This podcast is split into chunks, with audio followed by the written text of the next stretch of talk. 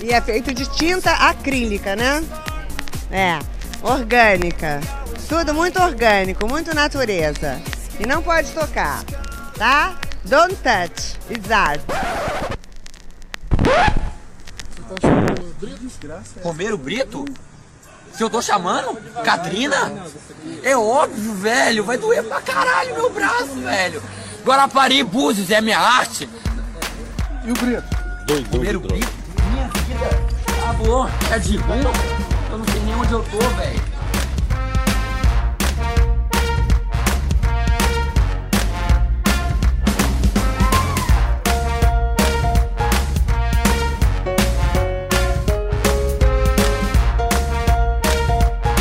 Ok, ok. Eu sou a Lana e esse é o Pataquadas. Pataquada, que significa presepada, palhaçada, tolice, traquinagem, fazer arte.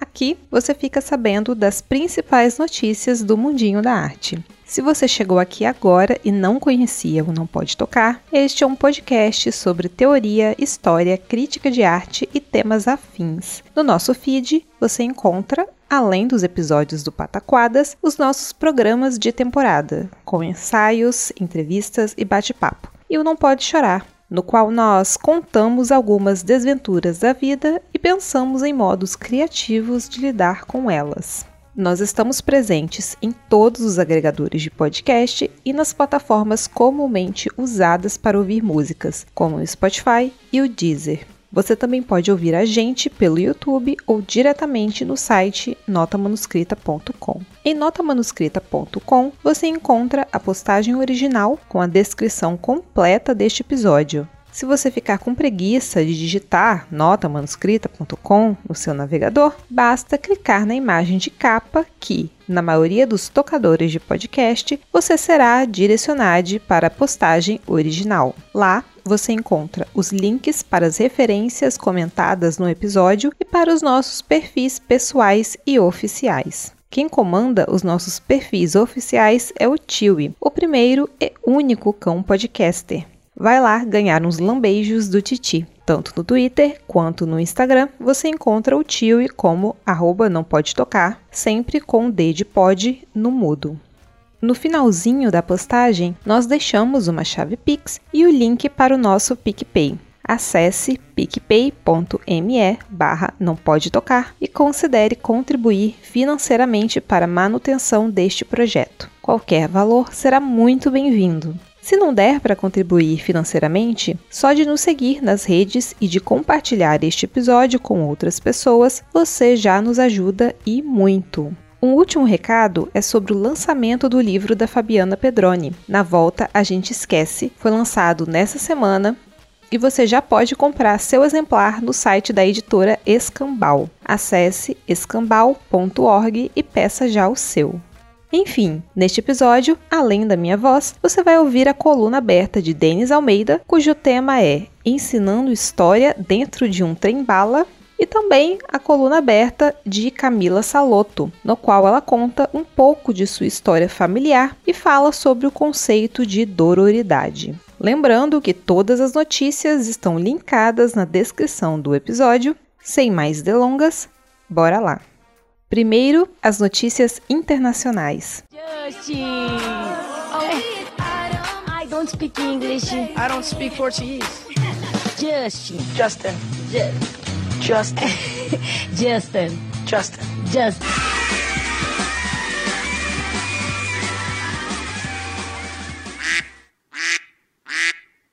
Notícia do dia 15 de setembro: Inteligência artificial cria imagem, ganha prêmio e revolta artistas. A Feira Estadual do Colorado deste ano premiou a imagem Teatro da Ópera Espacial, de Jason M. Allen, na categoria de artes digitais. E isso gerou revolta na internet. Acontece que essa obra de arte foi feita com o uso do Midjourney, uma inteligência artificial que faz uso de redes neurais para compor imagens a partir de frases inseridas por pessoas. Quer dizer, o artista compôs uma frase e a inteligência artificial comparou milhares de imagens disponíveis na internet para construir uma imagem nova. Para muita gente, isso seria a morte da arte, e a inteligência artificial veio roubar o emprego de artistas. Infelizmente, esse tipo de reação não é novidade e vai continuar com a gente por muito tempo. Toda vez que surge uma nova tecnologia que afasta os processos artísticos de técnicas artesanais, isso gera comentários raivosos e a descrença de que o resultado do uso de novas tecnologias seja arte. Foi assim com o uso da câmara escura, no início do século XVI com a fotografia, no século XIX, com a guitarra elétrica, nos anos 1960, com os computadores, nos anos 1970 e 1980, com a internet, nos anos 1990. E isso só para citar alguns exemplos.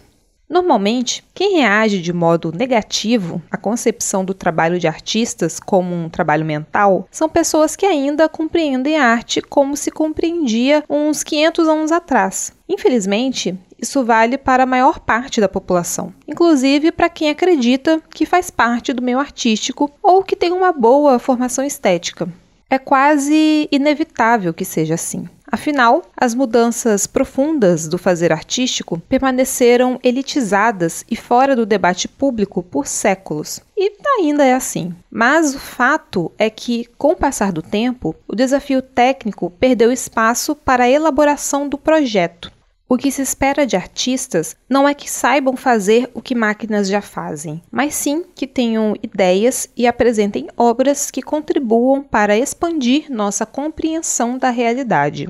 Nesse sentido, quanto mais interessantes forem as tecnologias que artistas possam usar para expressar suas ideias, melhor para todo mundo. Isso não significa que qualquer forma de arte vá desaparecer.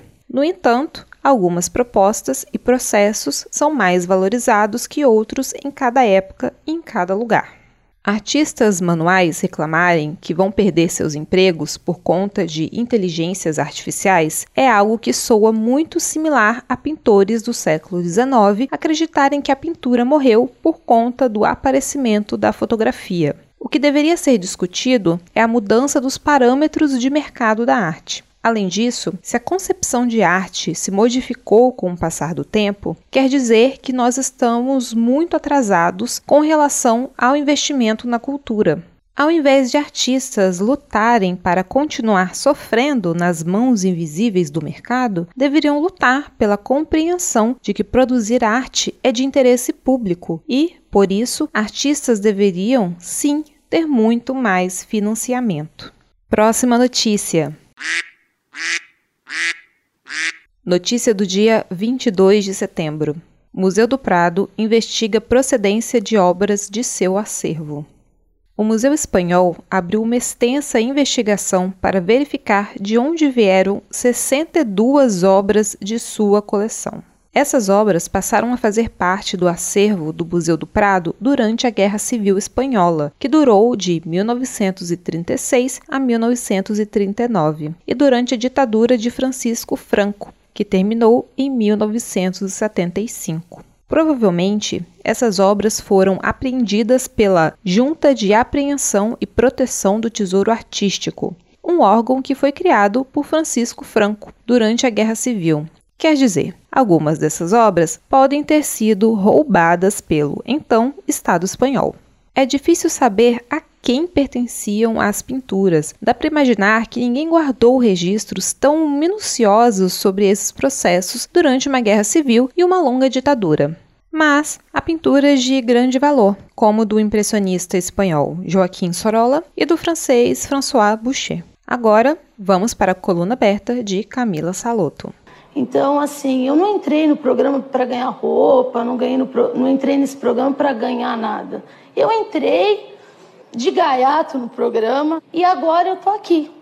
Olá a todos os ouvintes aqui do Não Pode Tocar. Eu sou a Camila Saloto e hoje eu queria começar a minha coluna e lembrar vocês que a Fabiana Pedroni, aquela que nos faz chorar, não, não pode chorar, sabe? Ela acabou de lançar um livro com o selo da Escambau Editora. E se você pensar que essa coluna é apenas para fazer jabá sem sentido para nossa companheira de podcast, está bem enganado. Hoje eu quero falar sobre memória. E mais que isso, também a não memória. E como isso está envolvido dentro da nossa literatura. Isso porque o livro da Fabiana se trata de uma viagem em causas baseados em memórias afetivas. Só o título já diz tudo. Na volta, a gente esquece. Gente, não tinha um título melhor para esse livro. Quem acompanha a Fabiana por aqui conhece o histórico dela no convívio e no cuidado de sua avó com Alzheimer. E não podemos dizer que o livro seja sobre o Alzheimer, mas é um livro de alguém que gosta de colecionar memórias e o Alzheimer permeia a narrativa mesmo que sem querer. E nessa história de memórias e esquecimentos, eu e a Fabiana geralmente temos uma inexplicável é, conexão. Nós somos amigas de infância e de alguma forma nós temos uma relação onde a nossa vida se interconecta, mesmo que a gente só perceba mais tarde. Eu digo isso porque eu estou também preparando um livro, mas vai ser um livro de poesias. E aí eu tô nesse processo de rever material, um processo de reescrita. E a ideia, a princípio, ela era bem simples. Um livro mais maduro, com uma escrita consciente sobre feminismo. Então eu recebi de presente de uma leitora minha lá do Brasil o livro Dororidade. É um livro da Vilma Piedade que eu aconselho todo mundo aqui também para ler. Tá vendo? Não estou fazendo um jabaço só da, da Fabiana. Temos um outro livro aqui que vocês precisam muito ler. Tem um trecho específico desse livro que ele me chamou muita atenção, ele falou muito comigo. Ele diz o seguinte: o lugar de fala é um lugar de pertencimento. Falo desse lugar como mulher preta, ativista, feminista, mas também falo do lugar das minhas ancestrais. Lugar marcado pela ausência histórica, lugar ausência, designado pelo racismo. Vou explicar para vocês por que, que isso me marcou. Eu sou bisneta de uma mulher escravizada e eu pouco sei sobre ela. Eu sei que meu avô ele era descendente de nobres que vieram com a família real para o Brasil em 1808, os Nogueira da Gama. Se você olhar no norte do Espírito Santo, Colatina, Linhares, tem ruas com esse sobrenome. Apesar de que eu acho que hoje a galera não faça a mínima ideia mais por que, que tem esse sobrenome ali. Era então uma família com terras por lá. Com esse nobre, minha bisavó se casou. Eu coloco em aspas porque a gente nunca sabe, né? Se casou, se ajuntou, a gente nunca sabe o que, que aconteceu. Mas eu sei que o meu avô, filho dela, ele saiu fugido de Linhares. Ele perdeu tudo que tinha no jogo, no álcool e com as mulheres. Aliás, eu acho engraçado dizer que homem perdeu posses com mulheres, né? Ele perdeu posses com sexismo, com machismo, não com as mulheres. Mas na família se diz que ele perdeu com álcool, com jogo e com mulheres. E então que essa história, ela nunca foi muito bem contada. E, e eu sei que eu nunca vou saber mais sobre a minha bisavó. Mas eu sei que eu tive uma bisavó escravizada. E as pautas relacionadas a, a, racismo, elas sempre me tocaram de forma muito forte. Quando eu era mais jovem, quando eu descobri que né, eu tinha um avô preto, é, eu era mais jovem, isso quer dizer, quando eu tinha 5 anos de idade, eu vi numa foto um avô preto e eu perguntei para minha tia é, qual era a origem dele, de onde ele vinha. Porque eu cresci até os 4, 5 anos com a família da minha mãe, que era uma família ali que maior, maior, maior, majoritariamente era uma família de descendentes de italianos. Mas eu sei que tem também sangue preto ali nas veias, eu sei que tem sangue indígena, mas majoritariamente português e italiano. Então, quando eu perguntei para minha tia a origem dele, ela falou: ah, ele é filho de português, mas a mãe dele era da África. E imagina, uma criança de 5 anos, né? Pra gente é tudo muito abstrato. Itália, África. Então eu falei assim: uau, África, eu nunca tinha ouvido falar, então aquilo me encheu os meus olhos, uau, que lindo. E aí essa tia falou assim: mas não vai sair falando para todo mundo que o seu avô era africano, porque senão vai achar que ele era preto. Nesse mesmo momento, eu me lembro que eu olhei pro,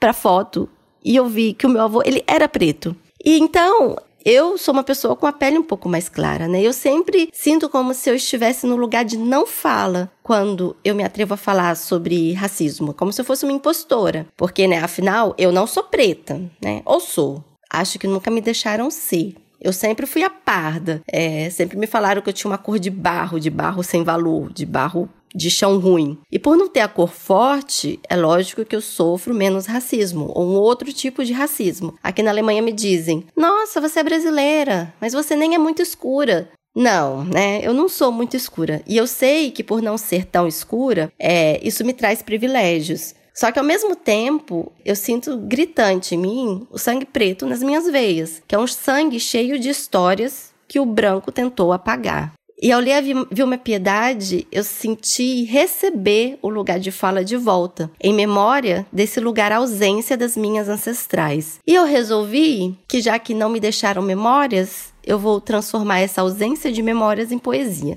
E ao pensar sobre isso, sobre essa questão da minha ausência de memórias, no mesmo momento eu fui conectada com, com o livro da Fabiana, que fala justamente sobre as memórias e como que, apesar de estarmos em situações diferentes, nós duas estamos nessas situações das memórias ou das memórias que a gente gostaria de ter por não ter ficado uma história real, como é o meu, ca meu caso. Então eu resolvi que, que o tema deste meu novo livro não seria apenas feminismo, porque não caberia apenas um, um, feminismo ali dentro. Ele seria muito mais essa ausência de memórias e de histórias para serem lembradas. A ausência das histórias de mulheres da minha família, mas principalmente a dor da ausência das histórias das minhas ancestrais, das mulheres pretas. Então eu decidi percorrer um caminho que vai além da sororidade. Eu decidi percorrer esse caminho que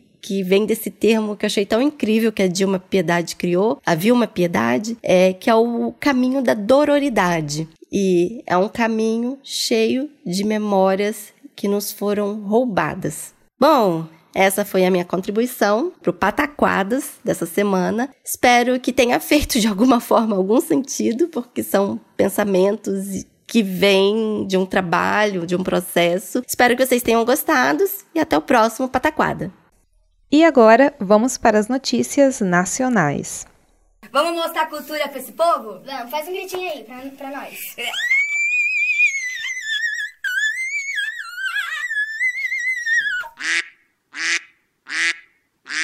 Notícia do dia 1 de setembro. Novo Museu do Ipiranga quer questionar o papel e a exaltação dos bandeirantes.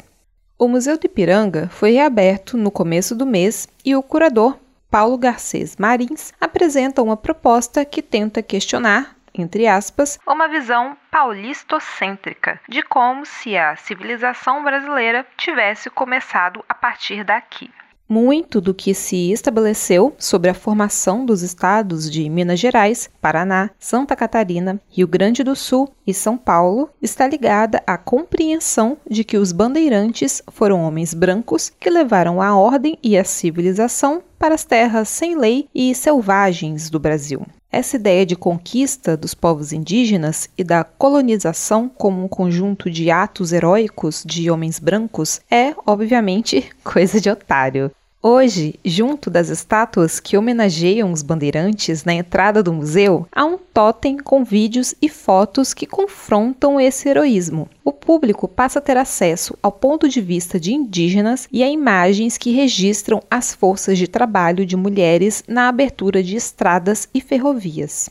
A ideia de São Paulo como centro da nossa independência também é questionada. Isso inclui contar a nossa história sem desconsiderar os diversos conflitos, inclusive armados, que pipocaram pelo país na segunda metade do século XIX. A independência do Brasil não foi pacífica, não foi barata e não foi homogênea. Próxima notícia. Notícia do dia 15 de setembro. Ator José Dumont é preso sob a acusação de pedofilia e pornografia infantil. Essa talvez seja a notícia que mais repercutiu neste mês, e com razão. José Dumont foi preso em flagrante e foram encontrados cerca de 240 fotos e vídeos de pornografia infantil em seu celular e computador.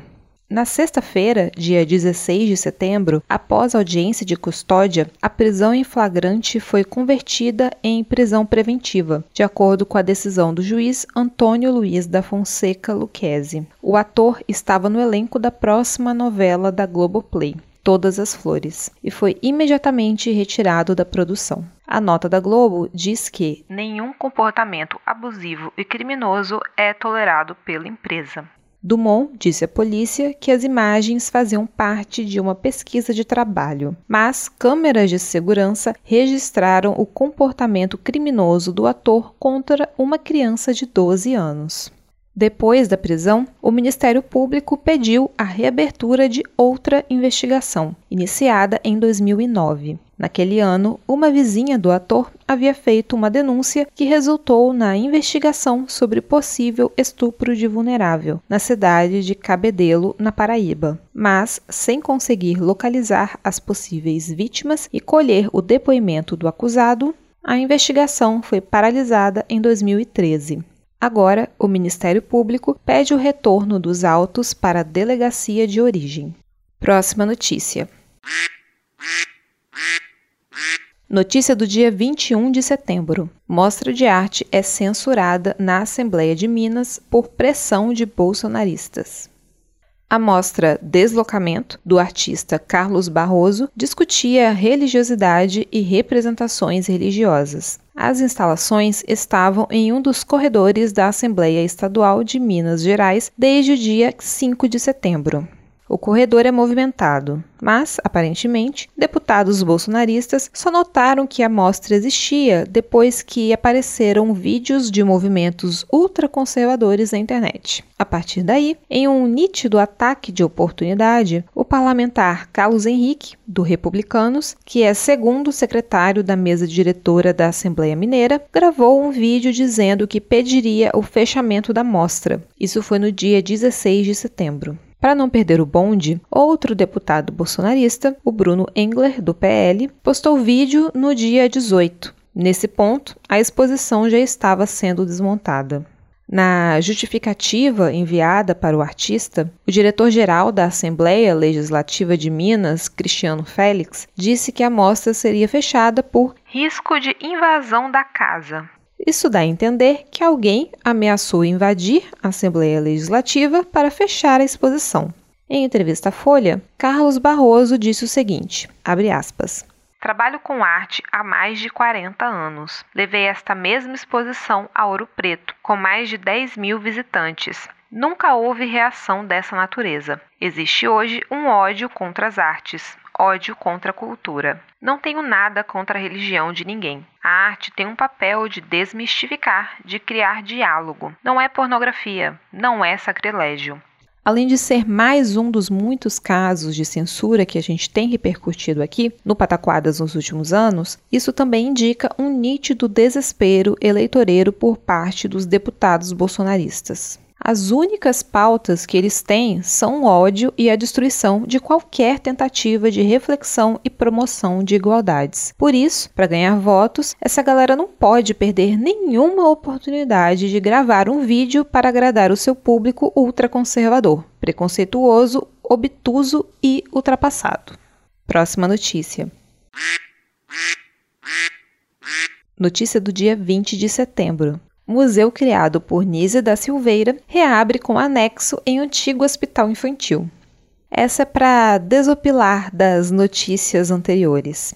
O Museu de Imagens do Inconsciente reabriu as portas esse mês, depois de uma longa reforma, para comemorar os 70 anos de sua fundação. A psiquiatra Nise da Silveira revolucionou o entendimento de psiquiatria e até hoje influencia a luta por transformações nas práticas terapêuticas. A reabertura do espaço teve apresentações do grupo de teatro Os Inumeráveis, Arlindo Oliveira, do ateliê do Museu Bispo do Rosário e a roda de samba com o bloco de carnaval Loucura Suburbana. Isso responde à pergunta que nunca era feita sobre os trabalhos que Nízia da Silveira levava a público. Ela reclamava que ninguém perguntava sobre a autoria dos trabalhos, sobre quem eram aquelas pessoas. A reportagem da Folha de São Paulo, Eurípedes Júnior, vice-presidente da Sociedade de Amigos do Museu, disse o seguinte: aspas, este é um período em que a saúde mental está em evidência devido à pandemia, e esse museu tem 70 anos de experiência de uma abordagem mais humanista, criativa, respeitosa e inclusiva, na contramão do que a psiquiatria tradicional pregou. Essa expertise é o que a gente precisa passar para a sociedade em geral. Próxima notícia. Notícia do dia 20 de setembro. Golpista se passa por ator Park Bogum para roubar 50 mil reais. Na cidade de Ribeirão Preto, uma mulher transferiu 50 mil reais para um homem que se passou pelo ator coreano Park Bo-gum. Esse ator é conhecido por fazer doramas, que são as novelas coreanas. Ele fez doramas famosos como Hello Monster e Responde 1988. A vítima começou a trocar mensagens com um perfil falso do Instagram e acreditou que se tratava do ator. O golpista a convenceu de que ele viria ao Brasil para a encontrar, mas que, para isso acontecer, ela teria que pagar as multas contratuais da agência dele. Claro que depois ele devolveria o dinheiro para ela. Isso parece fazer algum sentido? Não, mas é assim que os golpes funcionam. O consulado da Coreia do Sul se manifestou e disse o seguinte: aspas. Acredita-se que o autor do crime seja um brasileiro que, agindo de má fé, teria se passado pelo artista. Infelizmente, a vítima caiu no golpe, tendo prejuízo financeiro e se endividando. O consulado manifesta sua estima a todos os fãs da cultura coreana e os alerta para que tomem precauções, evitando serem vítimas de golpes. Então fica um alerta se algum ator de dorama é, de repente aparecer, né, que, trocando mensagens e pedindo dinheiro, desconfie. E fique agora com a coluna aberta do Denis Almeida. Então, assim, eu não entrei no programa para ganhar roupa, não, ganhei no pro... não entrei nesse programa para ganhar nada. Eu entrei de gaiato no programa e agora eu tô aqui. Olá, ouvintes do Pataquadas. Tudo bem com vocês? Espero que sim. Aqui é o Denis Almeida e hoje a gente vai falar sobre uma viagem diferente. Vamos imaginar que você tenha ganho uma passagem para um lugar que você nunca viu antes. Você vai ganhar a possibilidade de atravessar um país inteiro, mais de mil quilômetros, em um trem-bala por duas horas. Imagine as paisagens atravessando a janela de maneira que você mal consiga compreender o que está vendo. Imaginou? Pois é, é assim que eu imaginava que os alunos entendiam a aula de história. Tantos fatos, tantas coisas acontecendo tão rapidamente que eles não conseguiam compreender exatamente a paisagem. Corrigindo provas, conversando com os alunos, eu percebi que não é só isso. Para muitos deles, para os bons alunos, realmente a aula de história é uma viagem dentro de um trem-bala ao longo de quatro anos, onde você vê a história de milhões de anos da humanidade. O sexto ano, do início da humanidade, há 4, 5 milhões de anos atrás, até o fim da Idade Média, mil anos atrás. Uma viagem deslocada, rápida, eles mal conseguem compreender. Chega no sétimo ano, 300 anos, do fim da Idade Média até o fim da Idade Moderna, usando aquela periodização tão eurocêntrica que a gente ainda tem que lidar nas escolas. Se você estiver no oitavo ano, você vai do fim da Idade Moderna, das revoluções liberais, até o finalzinho do século XIX. 150, 160 anos, se tanto. Mas, se você está no nono ano, olha, fica tudo mais tranquilo, não é? Só o século XX, onde foi um tempo de tranquilidade, não aconteceu nada, mal tem o que se falar. Só que não. Pois é, é um trem bala, correndo não a 500, km por hora, mas se você pensar no sexto ano, há milhões de quilômetros, milhões de anos a cada minuto. Pois é. Só que não é isso é o caso do bom aluno, da boa aluna, da bone alune. Não. Para aquele que tem dificuldade em história, é como se eu pegasse esse exato trem-bala, correndo a centenas de quilômetros por hora, e colocasse num gigantesco túnel caleidoscópico onde cores e formas vão se misturando do lado de fora e o trem vai passando naquela velocidade absurda, onde você mal consegue absorver algumas cores e se você tiver alguma sorte, você absorve alguma forma. É assim que a maior parte dos alunos enxergam a aula de história. É tão corrido, é tanta data, é tanta crítica, é tanto dado, é tanto conceito, é tanto contexto que eles não conseguem nunca se apegar a nada. E ficam assim, correndo, correndo, correndo, correndo, no máximo emulando, decorando aqui e ali alguma forma ou cor que a gente falou na sala de aula, ele tem condição de pegar pelo livro texto, e assim, quem sabe, ele conseguir uma boa nota. É, eu sei, é meio desesperançoso esse cenário de um túnel caleidoscópico com um trem bala no meio e você dentro desse túnel tendo que entender o que está enxergando lá de fora. Pois é, é bem desesperador e é assim que boa parte dos nossos alunos ficam na aula. Levantei um problema, né? Pois é, mas eu não tenho soluções ainda.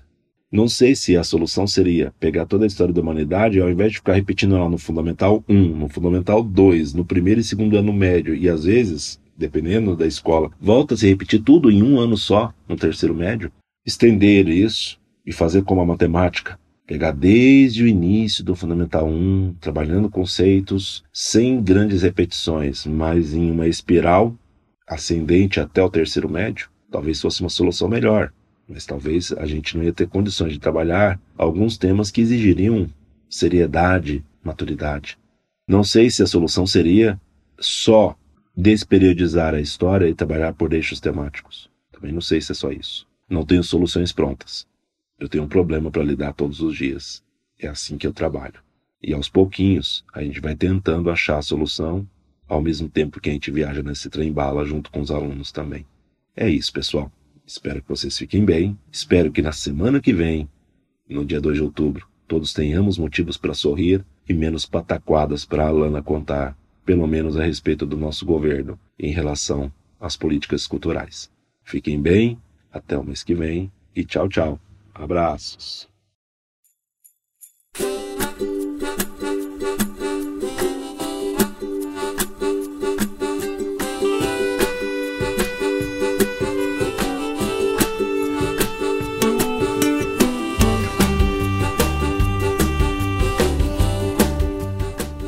E encerramos mais um episódio do Pataquadas. Se você gostou ou não, fala com a gente. Você pode entrar em contato com a gente através do nosso e-mail, que é nãopodetocar@gmail.com ou dos nossos perfis pessoais e oficiais, que estão todos linkados na descrição completa deste episódio, na postagem original em notamanuscrita.com. Em notamanuscrita.com você encontra, além dos episódios de todas as nossas temporadas, textos de processo, resenhas, crônicas, contos, críticas, ensaios, artigos acadêmicos e diversas outras produções. Aproveita que você está aí e confere o finalzinho da postagem. Lá você encontra uma chave Pix e o link para o nosso PicPay. Acesse picpay.me barra não pode tocar e considere apoiar financeiramente este projeto. Se não der para apoiar financeiramente, só de seguir os nossos perfis oficiais e compartilhar este episódio, você já nos ajuda e muito. Tanto no Twitter quanto no Instagram, você encontra a gente como arroba não pode tocar. E quem comanda as nossas redes é o Tiwi, o primeiro e único cão podcaster.